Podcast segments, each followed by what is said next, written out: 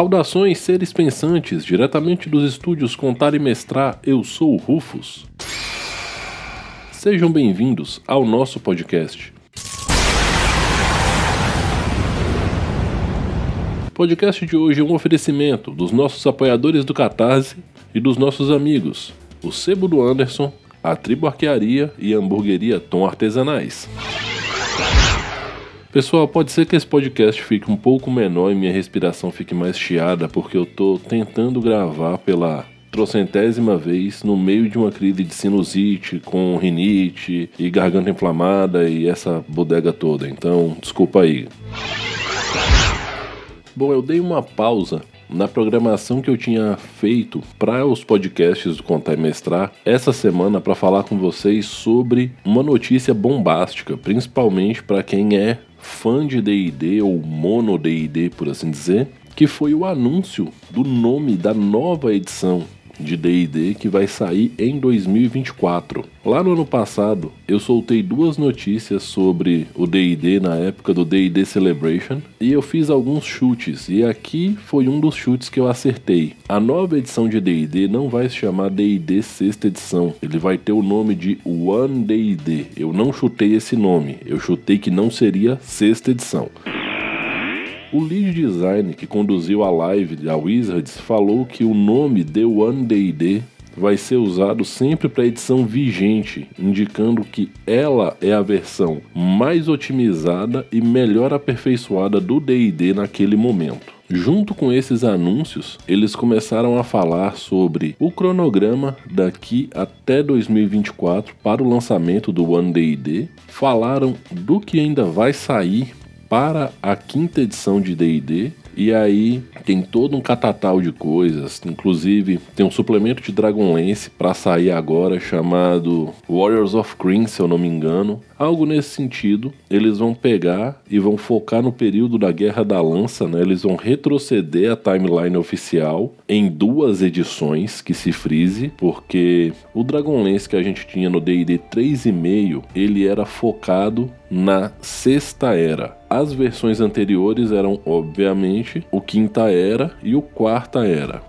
como esse lore ele é muito grande, muito complexo e um bocado inchado, já que Dragonlance se desenvolveu muito fora do D&D no período em que o casal Hickman e a Margaret Wise estavam brigados com a Wizards, e eles lançaram a sua própria editora e lançaram o Dragonlance Saga System. Então, o cenário cresceu pra cacete fora. Foram duas eras inteiras fora do D&D. E agora eles voltam para esse momento mais no passado, é o momento mais emblemático, eu acho estratégica essa mudança. E eu acho estratégico também centrar as coisas para um período mais fechado e menos cinza da história do D&D, porque a quinta edição ela não abarca coisas muito complexas conceitualmente falando. Amantes da quinta edição me perdoem. Só que a Wizard simplificou tanto, mais tanto essa edição que quando você parte para uns momentos que são muito cinzas na história de Dragonlance, isso não seria coberto de uma forma satisfatória. Então eles voltaram para um momento onde essas coisas são mais definidas, inclusive onde características marcantes de personagens muito importantes podem ser facilmente ajustadas para esse modelo de escolha no terceiro nível ou escolha no background o que que você vai ser, né? Já foi adiantado que a cavalaria solâmica e as ordens da alta magia provavelmente vão ser backgrounds. Então, isso é uma boa notícia. Eu acredito também que nesse formato ele vai ficar bem interessante. Detalhe: tem um wargame, né, um jogo de tabuleiro de guerra, sobre a Guerra da Lança para ser lançado junto com esse livro, que provavelmente vai ser uma campanha mais algum material, como foi Elemental Evil e vários outros suplementos da quinta edição. E deu a entender que existem momentos da campanha que você pode substituir o roleplay por uma partida do Wargame. Não vai ser obrigatório, mas vai ter essa sinergia. Então tem essa jogada de marketing bem feita aí também. Alguns outros suplementos ainda foram prometidos e o último livro oficial do D&D quinta edição, de acordo com esse calendário, vai ser o livro das muitas coisas, né? The Book of Many Things, que é baseado num item, né, num prop chamado The Deck of Many Things. Então, bom, eu tô curioso para ver o que, que vem por aí. Me parece que vai ser um livro na pegada do Adventures Vault, né, o Arsenal do Aventureiro da quarta edição. E esse tipo de suplemento eu acho ele bem interessante, porque ele costuma ser um apanhado de equipamentos úteis, tanto mágicos quanto mundanos. Então, demorou para chegar.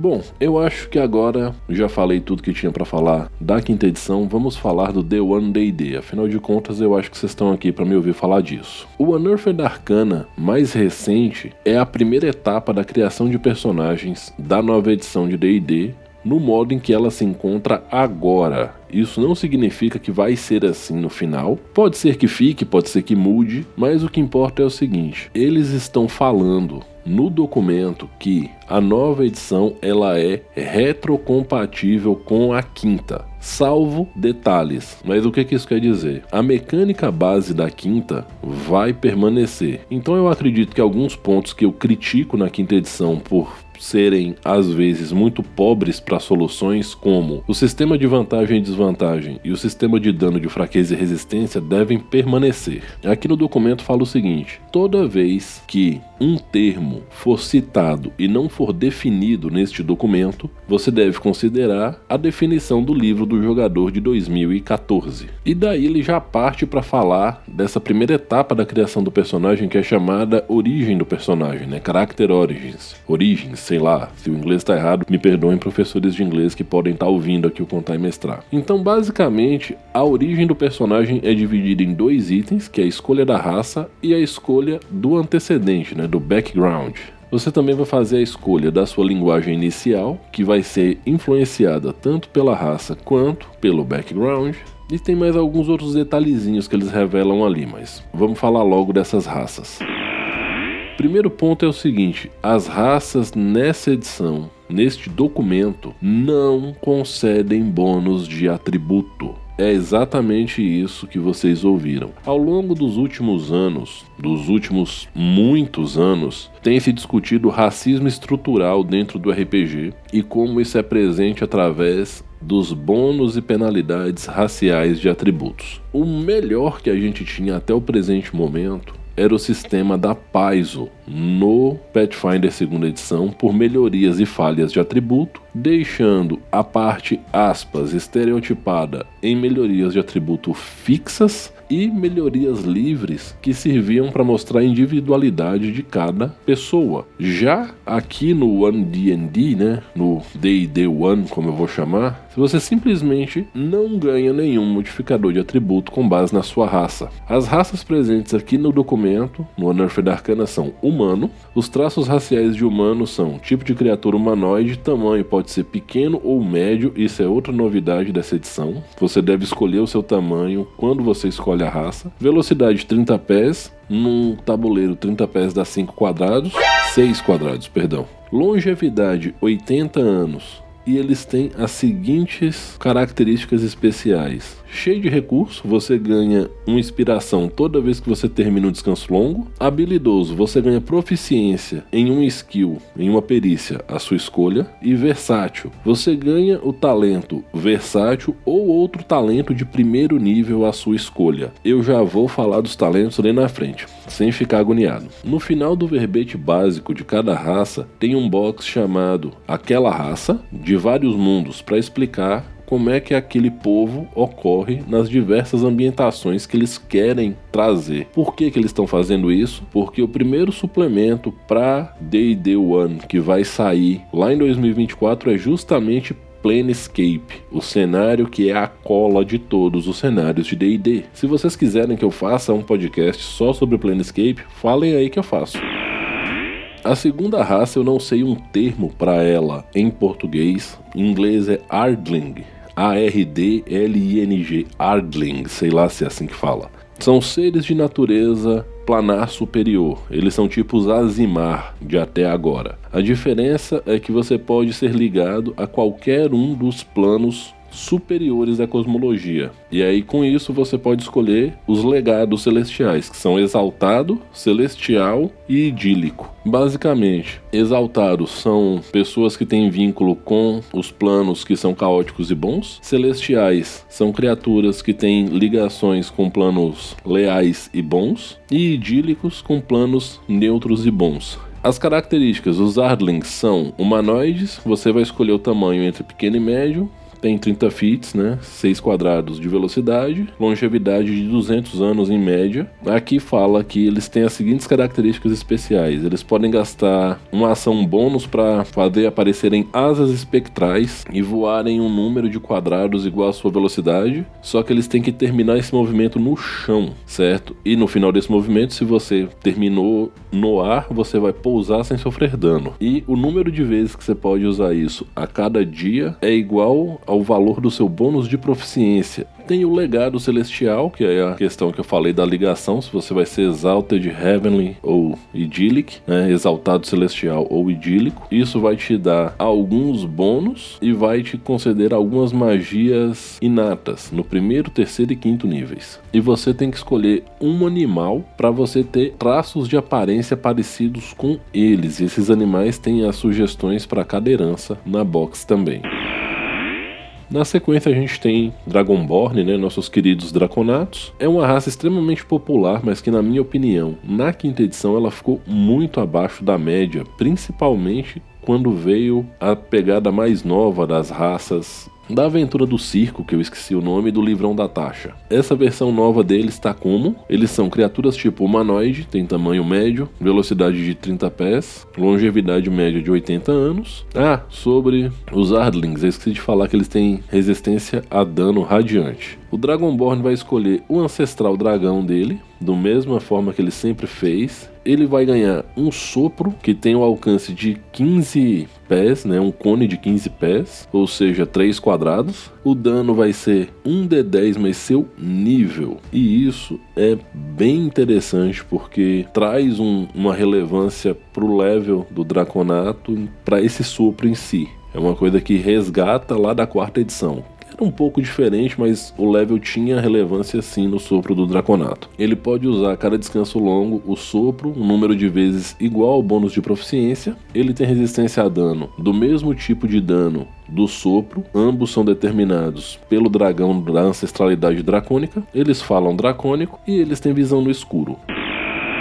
Na sequência a gente tem os anões, anões são tipo humanoide, tamanho médio. Achei estranho o anão não poder escolher tamanho pequeno. Velocidade 30 fits, longevidade de 350 anos. Eles têm visão no escuro, resiliência dos anões, eles têm resistência a dano de veneno e têm vantagem nos testes de resistência contra veneno. Aliás, resiliência dos anões. resistência dos anões é agora. Seus pontos de vida máximos aumentam em 1 e são aumentados em 1 cada vez que você ganha um nível. Então isso na prática conta como se sua constituição fosse dois pontos maior. E eles ganharam uma habilidade nova chamada Stone Cunning, que pode ser tipo sagacidade rochosa, um negócio assim. Com a ação bônus, você ganha Tremor Sense Tremorsense, pelo que eu entendi, é o termo novo para sentido sísmico. O alcance do Tremorsense é de 60 fits e ele dura 10 minutos. A gente está falando de uma ação que te fornece um sentido novo que não conta como um tipo de visão, isso está lá no verbete de Tremorsense, e que dura 10 fucking minutos. Isso é muito bom. E para uma ação bônus, é muito, muito bom mesmo. A questão é: você precisa estar em contato com superfícies de pedra para usar esse tremor sense. Não faz diferença se a pedra é natural ou se ela foi trabalhada. E você pode utilizar essa habilidade um número de vezes igual a seu valor de proficiência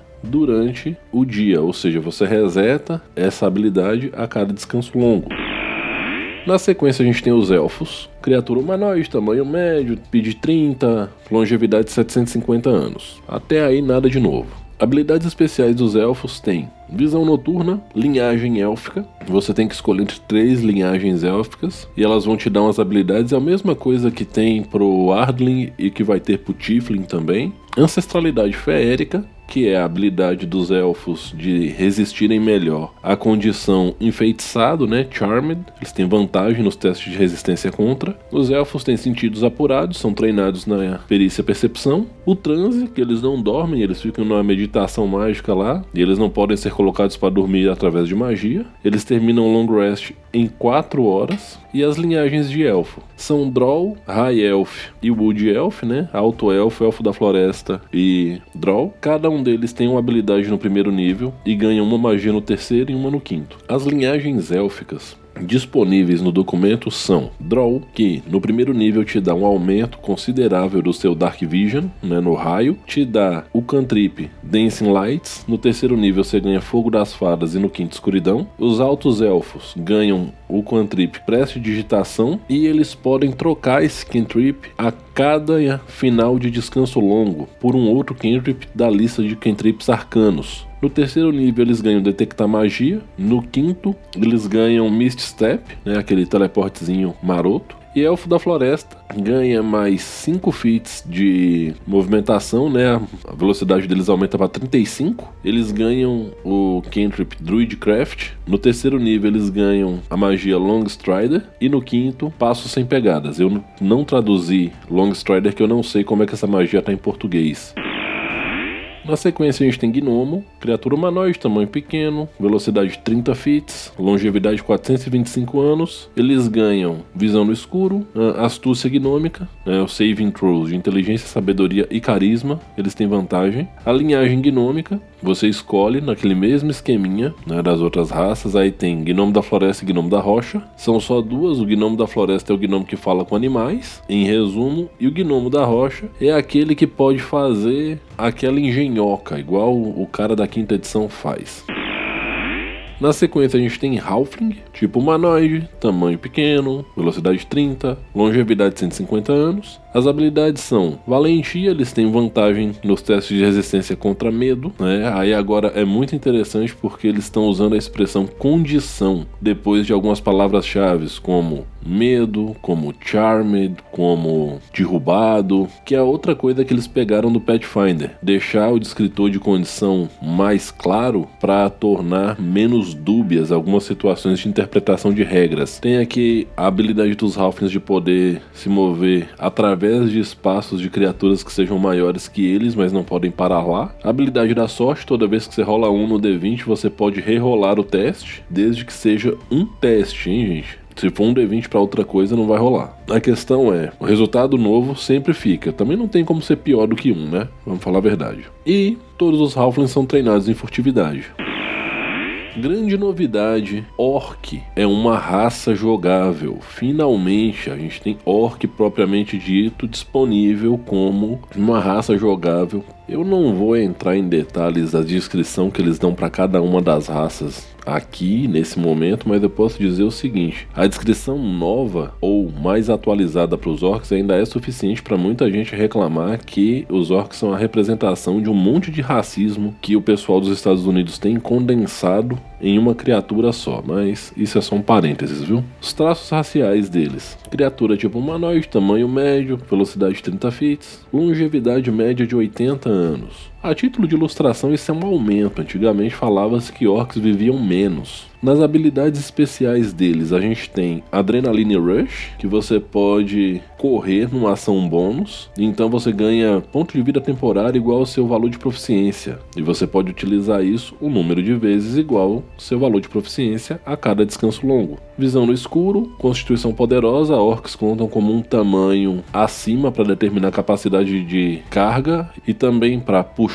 empurrar ou arrastar. E a famosa resistência órquica, que não podia faltar, né? O Relentless Endurance, eu sei lá como é que fala isso. Quando você é reduzido a zero pontos de vida e não morre, você fica com um de vida ao invés de zero. E uma vez que você usa essa habilidade, você não pode utilizá-la novamente até um descanso longo.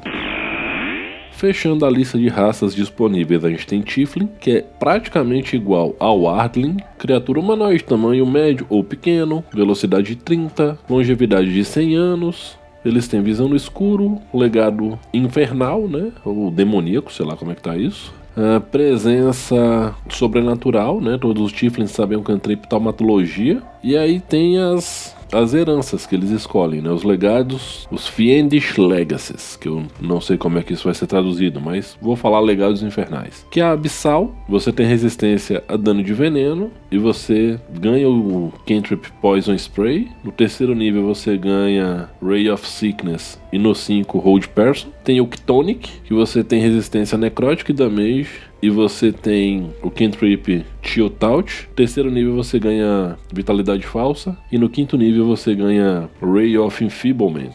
E a linhagem infernal, que você tem resistência a dano de fogo, o Cantrip Firebolt, ganha reprimenda infernal, né, Hellish Rebuke, no terceiro nível, e no quinto nem escuridão.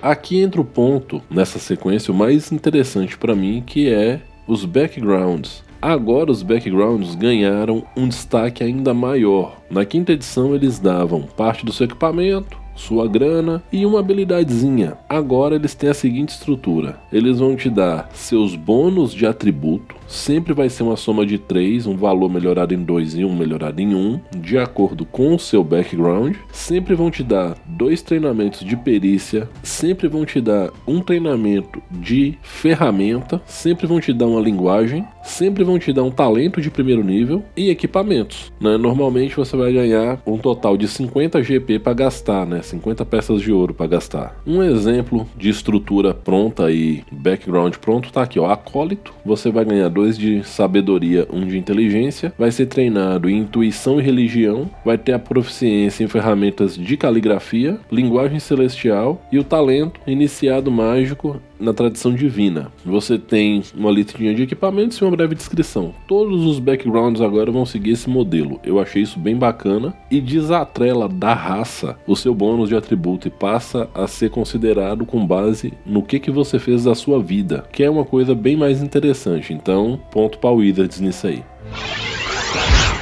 Na sequência tem uns verbetes sobre alguns pontos novos. O primeiro verbete é sobre talentos. O primeiro verbete é interessante, né? É sobre talentos. Aqui dá para notar que os talentos eles vão voltar a ser mais frequentes e menos overpower do que eles são na quinta edição. Na quinta edição, quando equipararam um talento com o ganho de atributos, os talentos se tornaram muito poderosos, mas muito poderosos mesmo. Aqui cabe frisar que a nova estrutura de apresentação dos talentos também está muito mais didática, também bebendo de fontes como a versão mais recente do Pathfinder e a quarta edição de D&D, mas aqui a Wizards também deu um toque dela e eu achei bem interessante. Basicamente, tem título do talento, a que nível ele é atrelado, o pré-requisito caso ocorra e se ele pode ser pego várias vezes, se ele é repetível, por assim dizer.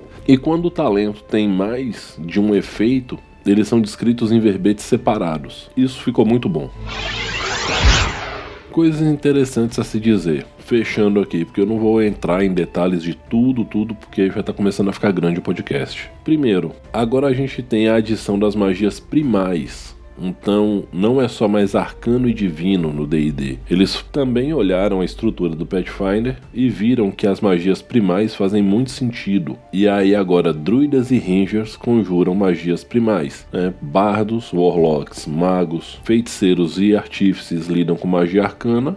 Paladinos e clérigos lidam com magia divina.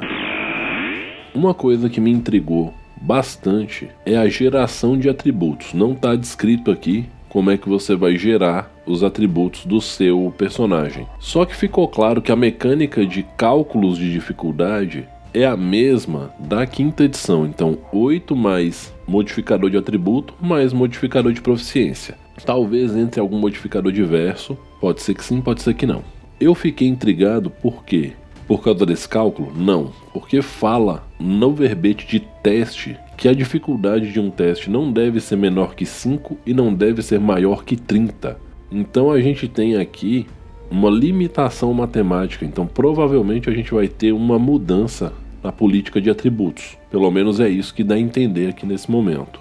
Aqui também tem os velhos pontos falando que um é sempre uma falha, não importa seu bônus, e que 20 é sempre um sucesso, não importa o seu bônus. A questão é, aqui fala que um 20 não extrapola os limites do teste. Você simplesmente você consegue algo que era muito difícil, não tem nada demais para chegar aqui, né? Não tem nenhum bônus. A questão é que você recebe uma inspiração. Inspiração continua sendo os pontinhos que você estaca para poder rerolar um D20, só que você tem que escolher usar a inspiração antes de rolar o dado. Tem um verbete novo sobre descansos longos, eu achei isso bem interessante também. Eles definem o tempo de um descanso longo, ele não pode ocorrer mais de uma vez a cada 24 horas, e o que acontece quando você interrompe, então tá bem mais interessante. Um detalhe que eu achei legal é falar que uma criatura tem que ter pelo menos um de vida para se beneficiar de um descanso longo. Ou seja, se a criatura tá morrendo, né, tá ali com zero de vida e fazendo saving throws, etc., ela não vai startar um descanso longo. Isso agora pode ser uma mecânica, aspas, dramática a ser explorada em certas situações. Num primeiro momento, o que eu tô vendo é o seguinte: o jogo ele tá caminhando para uma situação onde você possa personalizar seus personagens de uma forma mais ativa, porém que forneça uma isonomia de poder bastante efetiva, que é meio que acontece no Pathfinder segunda edição, fazendo uma comparação. E isso garante que os personagens sejam bons na sua função primária, sejam relevantes nas suas funções secundárias e não sejam estorvos no resto. Isso eu acho interessante, principalmente para quem joga muito guiado por regras. Num primeiro momento, eu acho que, em termos de complexidade, em termos de funcionalidade, esse novo D&D que vai chegar em 2024, ele pode melhorar alguns pontos da quinta edição, mas eu acho que ele ainda vai ficar preso aos pontos que fazem da quinta edição o que ela é. Mas nada impede também que a Wizards volte às origens no sentido literal, já que agora o termo One D&D vai ficar em uso para sempre, ou pelo menos para sempre até que eles resolvam mudar, eles podem pegar a ideia que tinha lá na TSR do Gygax, lá em 70, de dividir em três sets, básico, intermediário e o expert, para tentar agradar tanto os jogadores mais novos, tanto de tempo de jogo como de idade, que curtem esses heróis de RPG mais Fórmula Marvel, por assim dizer, tanto o pessoal mais antigo, que curte um negócio mais caído para uma espada e feitiçaria, para uma coisa assim, pessoal que se afastou do D&D se, se aproximou muito mais da OSR. Talvez eles tenham algo na manga para tentar trazer esse pessoal de volta. Eu acho que a Wizards não vai aceitar essa perda de mercado de boa, só vendo a galera usando a licença aberta e criando seus OSRs para cima e para baixo. Não acho errado os jogos OSR, aliás, gosto e recomendo. Tô conhecendo um pouco mais, tô tomando gosto, tô achando incrível. E é isso. Num primeiro momento, temos bons sinais, mas nada que me faça empolgar o suficiente para dizer assim: tenho certeza que, no meu gosto pessoal, o One D&D vai derrubar o Pathfinder segunda edição. Vai ser muito difícil que isso aconteça. Bom, galera, eu já me estiquei demais, já falei mais do que devia. O que, que vocês acham que vai acontecer nas próximas cenas do D&D? O que daqui até 2024? O que, que vocês acham que pode mudar? E se vocês concordam, se vocês discordam, me mandem mensagens, e-mails, contaimestra.gmail.com, direct do Instagram, mensagens do Anchor, só não vale telepatia. Lembrando que esse podcast é um oferecimento dos nossos apoiadores do Catarse, catarse.me barra contaimestrar. Com apoios a partir de 5 reais vocês me ajudam a manter essa luta para descomplicar o RPG e mostrar que todo mundo pode mestrar. Esse podcast é um oferecimento dos nossos amigos e parceiros, a Tribo Arquearia, a Hamburgueria Tom Artesanais e o Sebo do Anderson, Nerd Poesia. Como eu sempre digo no final, e hoje meio ruim da respiração porque tá foda, respeitem-se, divirtam-se, dividam o lanche. Pandemia segue aí, então vacinem em dia, vacinem as crianças, álcool gel, máscara, distanciamento. Mais uma vez, respeitem-se, divirtam-se. Eu sou o Rufus, esse é o podcast do Contar e Mestrar. Um abração e até a próxima.